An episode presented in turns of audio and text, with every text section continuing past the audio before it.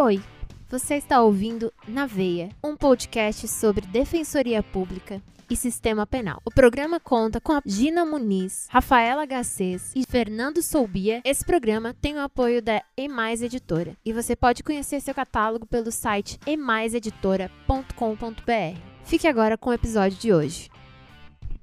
Na veia! Defensoria e Na Sistema veia, Penal. defensoria. Na e veia. Defensoria e Sistema Penal. Na veia! Defensoria Na e veia. Sistema Penal. Na veia, defensoria e sistema veia. penal. Na veia, Na Sistema veia. Penal. Olá, queridos ouvintes do Naveia.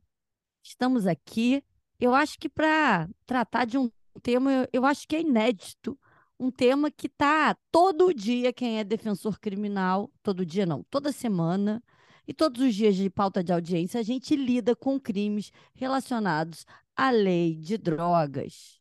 Mas A hora que a você gente não falou, a hora que você falou, nunca falamos aqui, eu falei, já pensei, pô, será que vai ser iniquidades do sistema de justiça? A gente nunca falou sobre isso. né?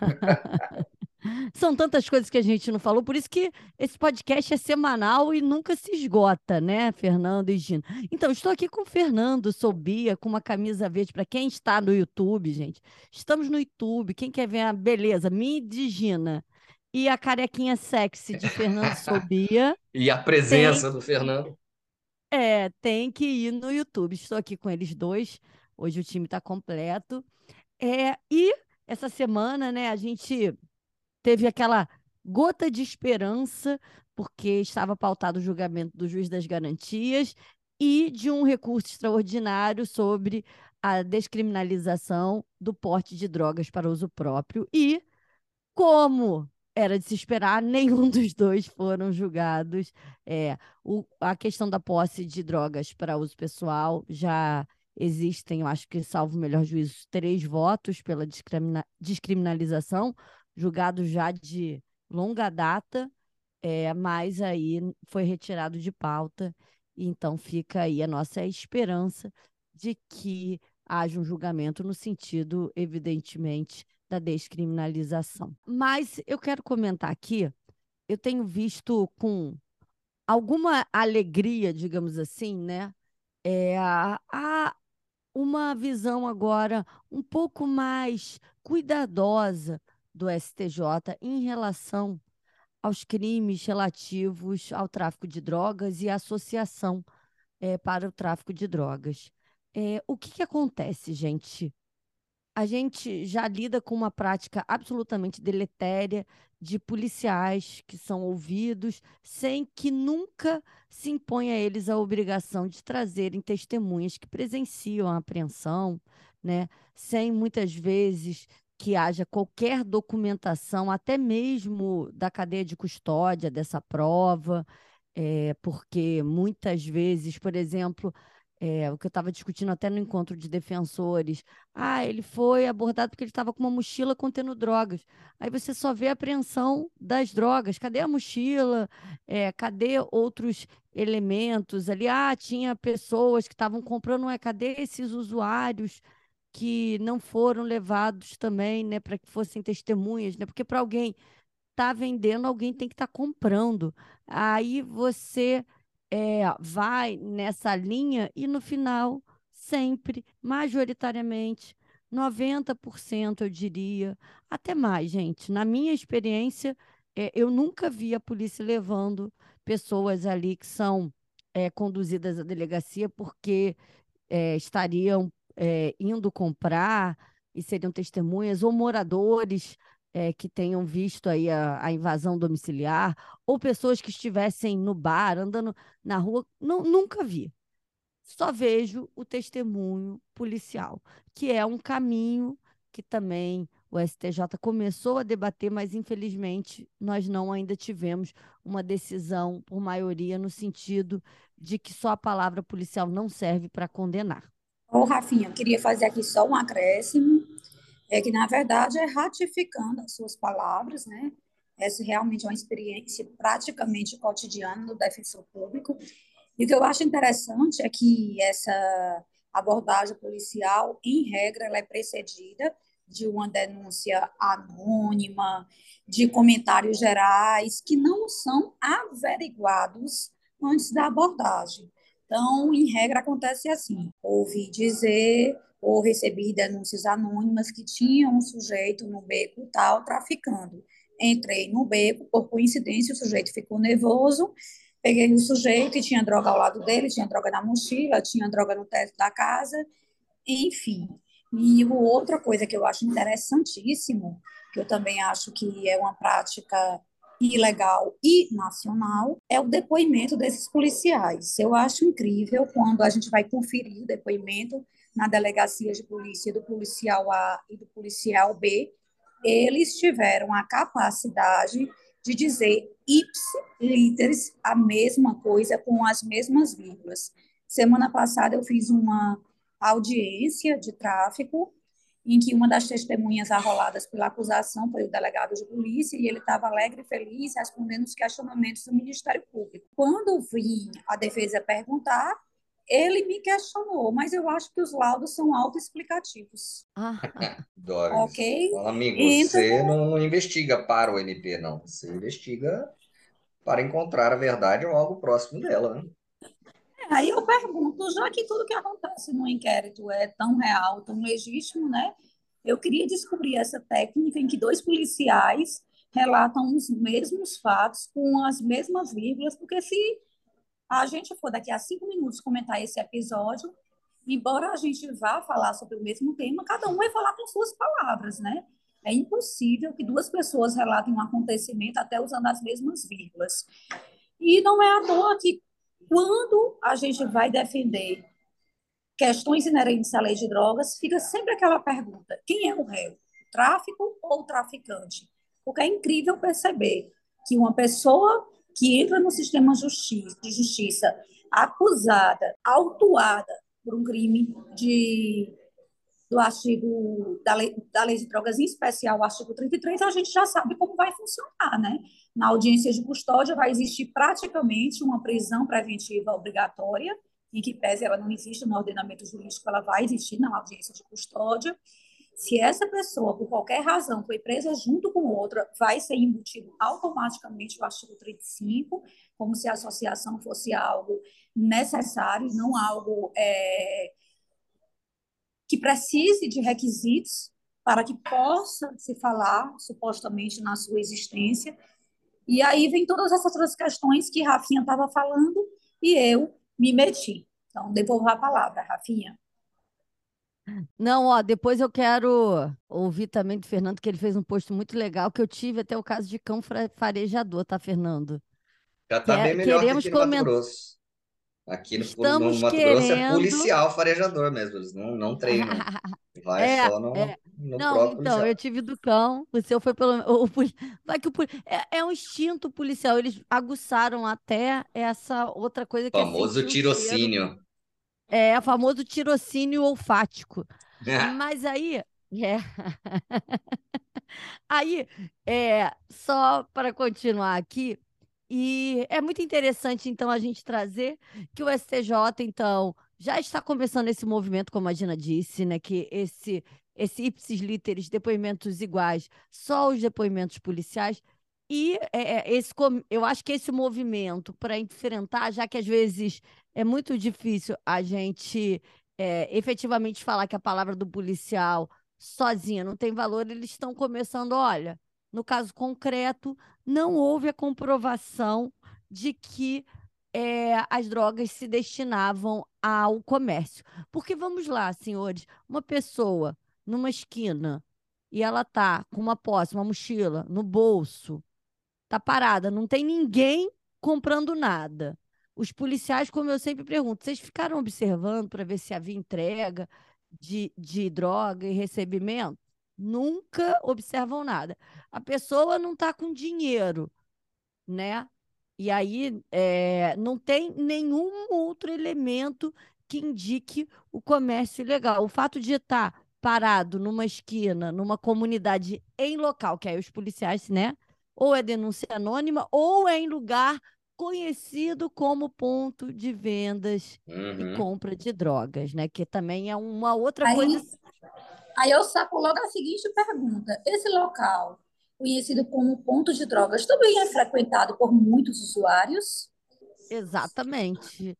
Que é isso, onde tem o vendedor, tem que ter o comprador, né? Não existe, né, é, demanda, né? Se tem a demanda, vai ter que ter aí esse consumidor presente, né? Ninguém é, não é o, o, o, o aviãozinho que a gente chama aqui no Rio, delivery. O cara tá parado num lugar conhecido como ponto de venda de drogas. E cadê esse consumidor? E como que a gente vai acreditar somente na palavra do policial?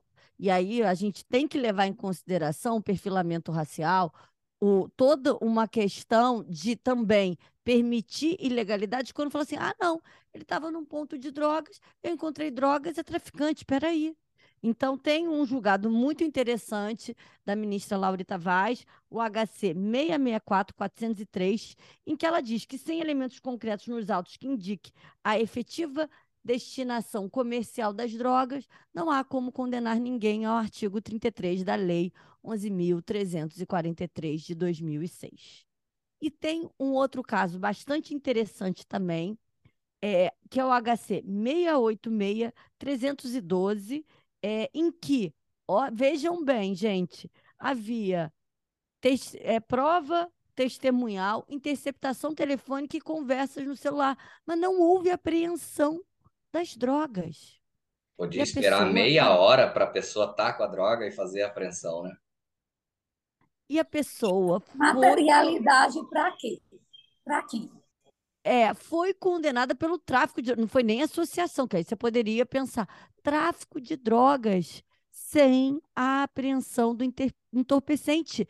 É um dos crimes, óbvio, é um delito material. Precisa da apreensão. Vai que a pessoa estava vendendo farinha, falando que era cocaína. Estava vendendo erva mate, falando que era é, maconha. Sabe uma né? coisa interessante, Rafa? É, só te interrompendo, rapidão, que eu lembrei. Hoje eu estou super interrompida, eu adoro. É, essa foi a minha primeira. Para não falar que é me interrupting, quem estava interrompendo era a Gina. É... Essa foi a minha primeira aqui. Mas olha é... só, o podcast é nosso, eu só estou conduzindo, mas a fala é nossa. É.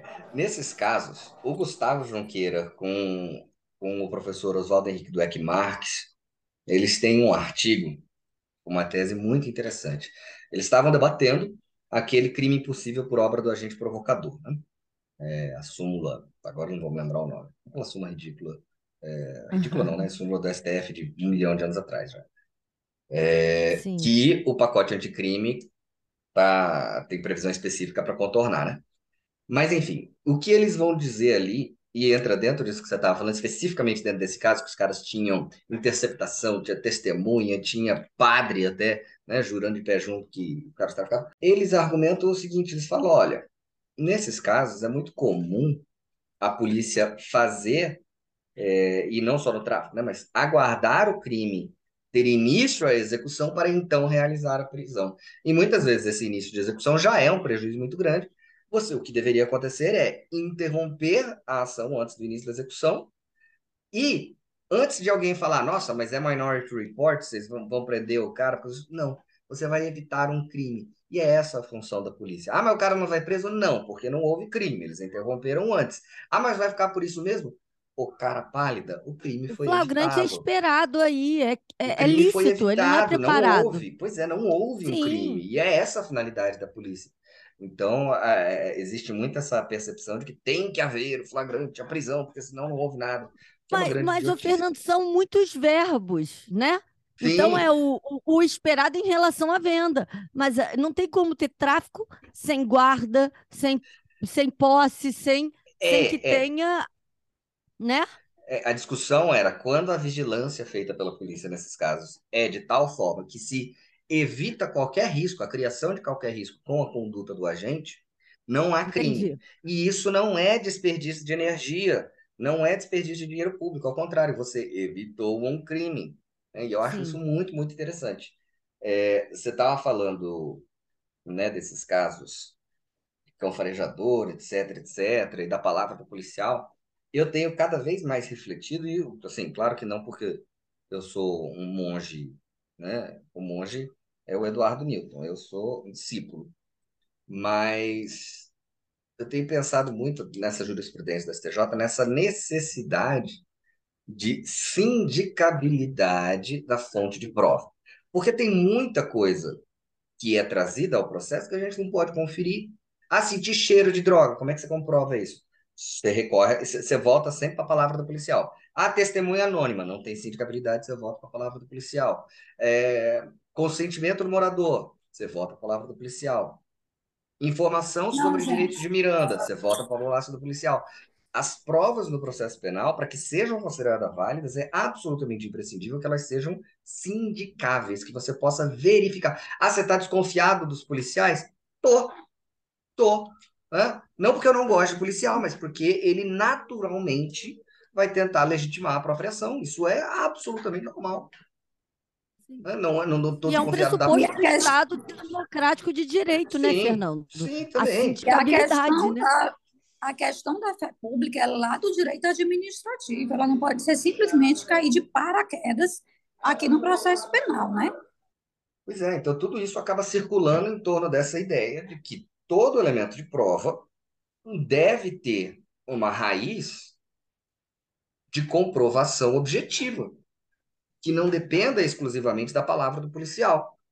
O policial, ele leva essas informações ao delegado, depois para o Ministério Público, depois para o juiz, enfim. Mas ele em si não é uma fonte de prova, gente. Não é. Eu fico puto, sabe com o quê? Quando eu vejo, nas, e isso é muito comum aqui no Mato Grosso, não sei aí com vocês. Nas alegações finais, o Ministério Público coloca, que é, hoje é o visual law, né, para colocar mais identificadozinho, coloca lá uma lista do que ele considera provas de autoria e materialidade. E nessa lista, a primeira coisa é o boletim de ocorrência. Falo, boletim de ocorrência não comprova absolutamente nada. Comprova que alguém foi à delegacia. Só o conteúdo do que ali está não é prova. Pelo amor de Deus, vamos estudar um pouquinho. Eu entendo que o boletim é autoexplicativo, doutor Fernando. É, Ele é explica que naquela alguém foi lá, né? Eu estou do- brincando. do- o, o Alexandre divide isso, né? Sem o contraditório, aquilo dali não é, é só um, uma mer- um mero ato informativo, né? Não é um meio de prova, é um meio de informação ali para o Ministério Público e tal. É, e eu queria dizer agora um último julgado, depois eu quero passar para o Fernando. Fernando, eu quero que você fale desse julgado aí do cheiro, tá? Porque eu acho esse caso muito interessante. Também você já falou aí do caso, mas não falou o número do julgado, que você colocou sim. aí nas suas redes, nas suas redes sociais. É, tem um outro julgado que é aqui, até do Rio de Janeiro, recentíssimo também.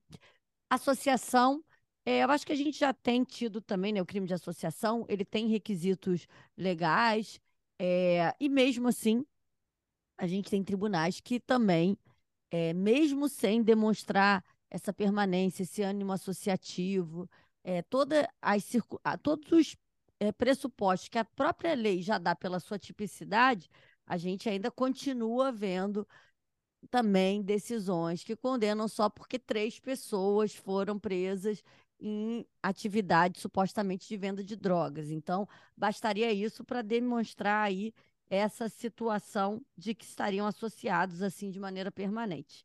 A gente sabe que isso eh, tem sido enfrentado também tanto pelo STJ quanto pelo STF, no sentido de que é necessária né, a demonstração dessa situação de que haja a habitualidade e que haja uma associação ali que não seja algo de que prendeu três pessoas, né? E por isso já teria ali cumprido os requisitos legais eh, relativos à estabilidade e permanência, né? Como qualquer crime associativo tem que ter a estabilidade e permanência. E ah, é, é o HC aqui, 802-798 do Rio de Janeiro, do Antônio Saldanha Palheiro. É muito interessante, porque a narrativa aí da acusação foi isso: flagrante em região dominada por facção criminosa, com arma de fogo e radiocomunicador. Por si só, não demonstra o vínculo com a referida organização. Outra É coisa claro, né? comuníssima em audiência. É a primeira coisa que o promotor pergunta: o lugar tem, é, é dominado por associação? Sim. Qual associação? Tal, tal, tal. Aí pergunta para o policial: é possível alguém traficar lá sem autorização do comando da associação? Não. Ali, ó, só pode traficar quem é associado. E isso tem bastado. Como Ai, assim? O cara. policial, é, ele tem uma prova, não, ó, ninguém pode ir mais. A gente tem que perceber que aquelas pessoas são varejistas, elas são contratadas por dia, a diária do sujeito. Ele não é um cara que tem vínculo de permanência, ele é quase um, ele é o diarista do tráfico, ele ganha por, por dia de trabalho, ele não tem nada a ver com a associação criminosa, ele não compra, ele não organiza, ele não tem nada a ver com a distribuição. A gente tem que pensar que é um crime gravíssimo, um crime que, para sua configuração, tem que ter esse elemento. Não basta você ser só uma das pontas que vende, né? E, para finalizar, que também a gente tem a questão do radinho da pessoa que é pega como colaboradora. E aí também, na minha experiência, estou falando para caramba, né? Porque eu pego tráfico toda semana, vários tráficos. Mas você é a E o estrela radinho- desse podcast, você tem mais é que falar mesmo.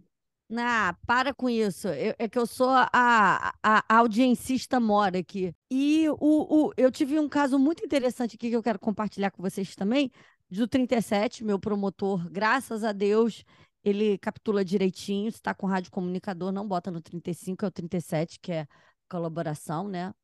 E só que, vejam bem, houve apreensão do rádio comunicador e o laudo foi meramente descritivo não houve um laudo acerca do funcionamento do rádio comunicador. E aí eu Uhum. falei que não tinha a tipicidade da conduta, porque o simples fato, gente, vamos lá, ter um rádio comunicador não é conduta delituosa. Ter um celular também não. Ah, você entra com o celular no presídio, é crime. Você ter um rádio comunicador não é crime. Então, para que nós compro... para que tenha uma comprovação de que está havendo algum tipo de colaboração com o tráfico de drogas, esse rádio tem que funcionar, porque senão ele vai comunicar o quê? Qual a colaboração para essa organização se ele está com um rádio que não funciona? Ou seja, o kit flagrante aí não estava muito bom, ou Pegaram um radinho quebrado. é, pegaram o radinho quebrado, nesse caso nem estava quebrado, mas eu já peguei radinho quebrado e já absolvi também. Mas nesse caso é, o Ministério Público não provou a colaboração, porque ele não produziu a prova acerca de aquele instrumento ser um instrumento que materialmente poderia colaborar. Então, foi um caso muito interessante que eu achei que o, juiz ia passar por cima, porque havia a palavra dos policiais, aquela velha palavra, ah, não, quando aprendi estava ligado na frequência do tráfico que a gente ouve, mas ele entendeu que era um crime, um delito material que dependeria dessa perícia em relação ao funcionamento. É como uma arma de fogo, né? Fazendo uma. Se você aprende uma arma para ela, para ter o crime da lei, né, do Estatuto do Armamento, essa, pro, essa arma tem que ter potencial lesivo, da mesma forma que o rádio tem que funcionar. Usei esse argumento e obtive a absolvição, só compartilhando que pode ser um caso aí que vocês venham a pegar. Agora eu quero a questão do cheiro, Fernando. O que acontece se o policial disser em juízo que o que justificou a- o ingresso no domicílio foi porque ele sentiu o cheiro ali da maconha? O que, que você Falou cheiro nos de dizer? traficante no ar. E aí, Você falou, você falou cheiro, eu vim vim É. até conferir aqui Cheiro se a sovaca. traficante, eu falei. tava Tem cheiro boa. de traficante no ar. Eu moro no Mato Grosso e aqui o calor é bruto. É, mas aí eu uso aquele brute, sabe? Que tem cheiro de Nossa. morte. É, mas deixa eu só comentar duas coisas antes de, de passar para o julgado do, do cão farejador, até porque o cão farejador Você está me que ele- enrolando, né? Você Não, tá mas enrolando. ele, ele circula, ele, ele traz de volta para o nosso início, então acaba finalizando bem da questão da sindicabilidade, né? É, primeiro que eu acho tão interessante esse argumento de ai, porque a associação criminosa não deixa o tráfico ocorrer, a organização criminosa não deixa o tráfico ocorrer sem a sua permissão. O Estado também não, tá? Então o que você está dizendo é, é, olha, eu, Estado, sou um bosta, não consigo impedir o tráfico de droga, apesar de ser a prioridade político-criminal há 50 anos, mas os coitadinhos lá da favela conseguem. Então eu quero aqui reduzir todos os estándares probatórios para usar isso é, a favor de uma acusação tosca, né? Mas Adorei. enfim, é... cão farejador. A pegada do cão farejador, gente, volta a essa ideia de necessidade de sindicabilidade das provas. Por quê? Porque como é que você comprova que alguém sentiu o cheiro de alguma coisa? com aquela pessoa dizendo que sentiu o cheiro de alguma coisa. E só. Ou seja, não é algo que é sindicável, não é algo que você possa analisar.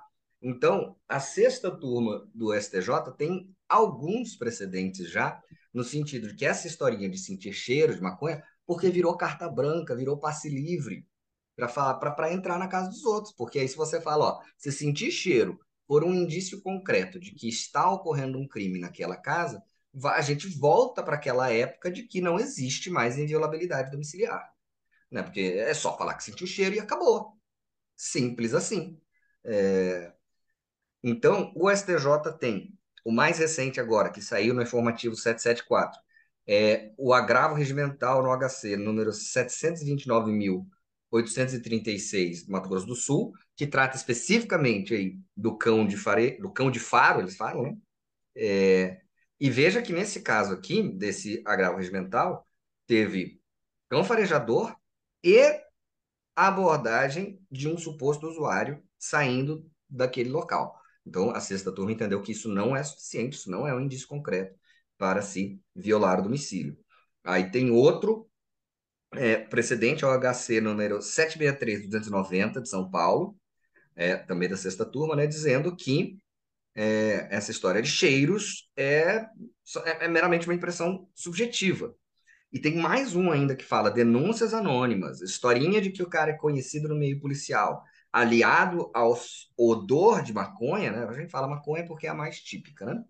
É, também não seria suficiente. Esse é da Laurita. A Laurita está arrasando é, nessa, nessa parte do direito probatório. Esse é o agravo regimental no Gente, olha a agravo em recurso Fernando especial. Sobia com a ministra. De- lembrando que Laurita é o nome dela, né? Ela não chama É. Laura e eu tô chamando de Laurita. Gente, olha a intimidade, Cassinha. Pia, É, Só que a quinta turma tem alguns precedentes no sentido de que esse odor poderia ser um elemento a mais, né? Isoladamente não tem nenhum precedente, eu pelo menos nunca vi, um que dissesse que o odor isoladamente serviria para justificar a entrada em domicílio. Mas como elemento a mais, pode, tá?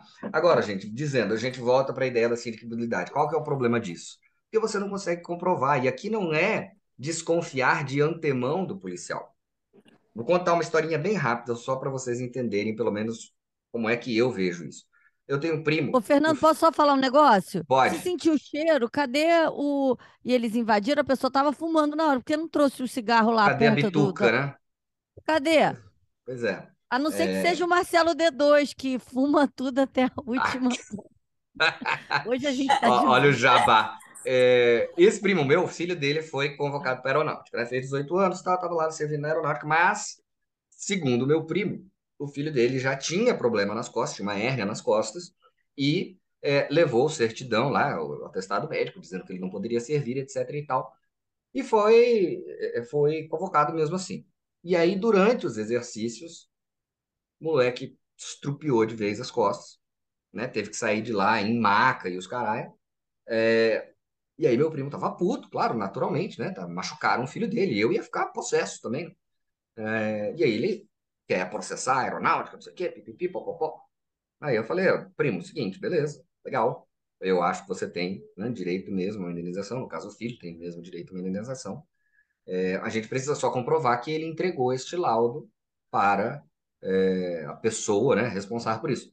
Né, ele falou que entregou. Tá bom, cadê, né, um recibo disso? Ah, não tem. Ah, tá, então, então esquece, então não vai dar.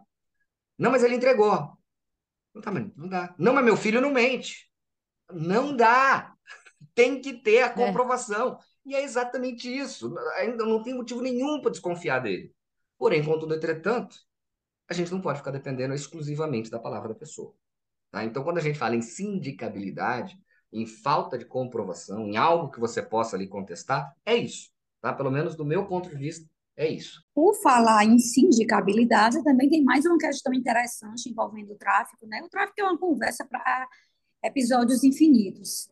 É a questão do consentimento, né? Porque a gente também presencia muito aquela conversinha fiada de que ah, abordei o réu na rua, mas ele espontaneamente disse que eu poderia ir até a casa dele, sabendo Uhum. que na casa dele tinha droga, né? E aí vem os tribunais superiores e dizem, não, para comprovar essa entrada, eu preciso mostrar que teve uma autorização com consentimento do acusado e a assinatura de duas testemunhas. E aí, um queridíssimo colega aqui de Pernambuco, Tiago Augusto, defensor público, me mandou, num caso, né, uma comprovante dessa autorização, cujas testemunhas eram dois policiais. Gente, faz me rir, né? E eu peguei na minha própria vara também uma situação de consentimento. E aí o réu, na hora de ser ouvido, disse: Eu assinei, sendo que eu não sei ler. Ou seja, o que adianta um termo uhum. assinado por uma pessoa que não sabe ler, mas que também está sendo vítima de uma coação? Como você vai dizer para dois policiais: Não, eu não vou assinar o que você, entre aspas, está me pedindo? Não tem como, né? E aqui, gente, para finalizar minha participação nesse episódio, a gente também tem que falar das dificuldades, das conquistas, dos avanços, né? Então, é muito positivo a gente tratar aqui sobre a nova súmula vinculante, né? Eu quero ler aqui o conteúdo dessa súmula, se eu conseguir achar. Para quem está ouvindo, esse era para ser o tema principal do podcast, e agora que a gente chegou nele. é, é isso aí. É a súmula 139 do STF que diz o seguinte: é impositiva a fixação de regime aberto e a substituição de pena privativa de liberdade por restritiva de direito, quando reconhecida a figura do tráfico privilegiado, que é a causa de diminuição da pena lá do 33, parágrafo 4 da Lei 11.343, e ausente vetores negativos na primeira fase da dosimetria da pena, artigo 59, observados os requisitos do artigo 33, parágrafo 2 a linha C, e do artigo 44, ambos do Código Penal. Essa súmula é fundamental, porque nós que militamos na prática frequentemente com o crime de tráfico, sabemos da resistência do reconhecimento do tráfico privilegiado, muitas vezes, ah, não é reincidente, mas tem processo em aberto, não vou reconhecer o tráfico privilegiado, tem que reconhecer. Entendimento contrário fere o princípio da presunção de inocência, inclusive é o entendimento da terceira seção do STJ. Além dessa dificuldade de reconhecer o tráfico privilegiado, quando reconhece, quer se fazer uma diminuição mínima lá do parágrafo 4 do artigo 33 e muitas vezes empurrar um regime semiaberto. Então, essa súmula vinculante é um grande avanço. Eu achei Você simplesmente foi... fantástico. Você está sendo generosa, porque essa súmula vinculante tem nome, né? Súmula vinculante TJ de São Paulo, que mesmo nessas circunstâncias insistia em mandar o pessoal para o regime fechado. É, é, com uma alegação de que é o maior tribunal da América do Sul e que eles são bitricentenário, sei lá, eu, e o STJ é recente, enfim. Né, temos um problema de ego muito forte, muito pronunciado no TJ de São Paulo, que se recusava a cumprir as, a, a jurisprudência pacífica, absolutamente pacífica, de STF, STJ, porque, enfim, né, sei lá eu por quê. Agora é súmula vinculante, né? Então não tem mais nem que discutir. Vamos ver como é que eles vão se comportar agora. Aqui no Mato Grosso, é, é até onde eu atuei e converso com os colegas, a gente não tinha esse problema. Né? Os juízes é, nesses casos, realmente aplicavam o redutor, fixavam um, um regime de pena compatível, etc, etc sem, sem maiores problemas. Aqui em Pernambuco, também. muitas vezes é, tínhamos resistência com a aplicação de fração mínima e consequente regime semiaberto. É. É, aqui Bom. no Rio, não. Aqui no Rio, normalmente vão dois terços, um ano e oito meses, regime aberto com substituição. É. Aqui no Rio, a súmula não é para o Rio de Janeiro, nem para o Mato Grosso, nem para o Pernambuco. Amém, né? Menos problemas para gente. É. Mas ajuda, né? Ter uma súmula vinculante na mão aí, fazer uma reclamação, representação é, do CNJ. Eu mesmo tá já adicionei nas minhas petições, né? Não paga, de graça. Pois é. É isso, né, minha gente? É isso, gente. É isso aí, hein? na veia. Na veia.